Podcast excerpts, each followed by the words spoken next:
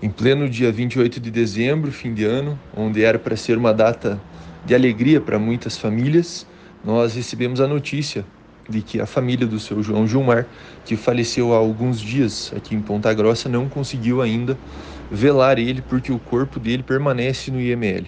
A família tentou entrar em contato com o IML por diversas vezes e eles alegaram que eles não poderiam é, retirar o corpo de lá porque o IML está em recesso.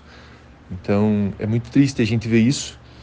Parece que você precisa ter hora marcada, parece que você precisa ser amigo de algumas pessoas para conseguir algumas coisas na vida pública às vezes. Isso é muito triste.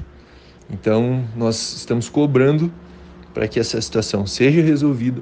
A gente sabe que tem muita pessoa, muitas pessoas trabalhando para que isso se resolva e que o IML não faça mais isso com ninguém, independente da pessoa, independente da classe social dela.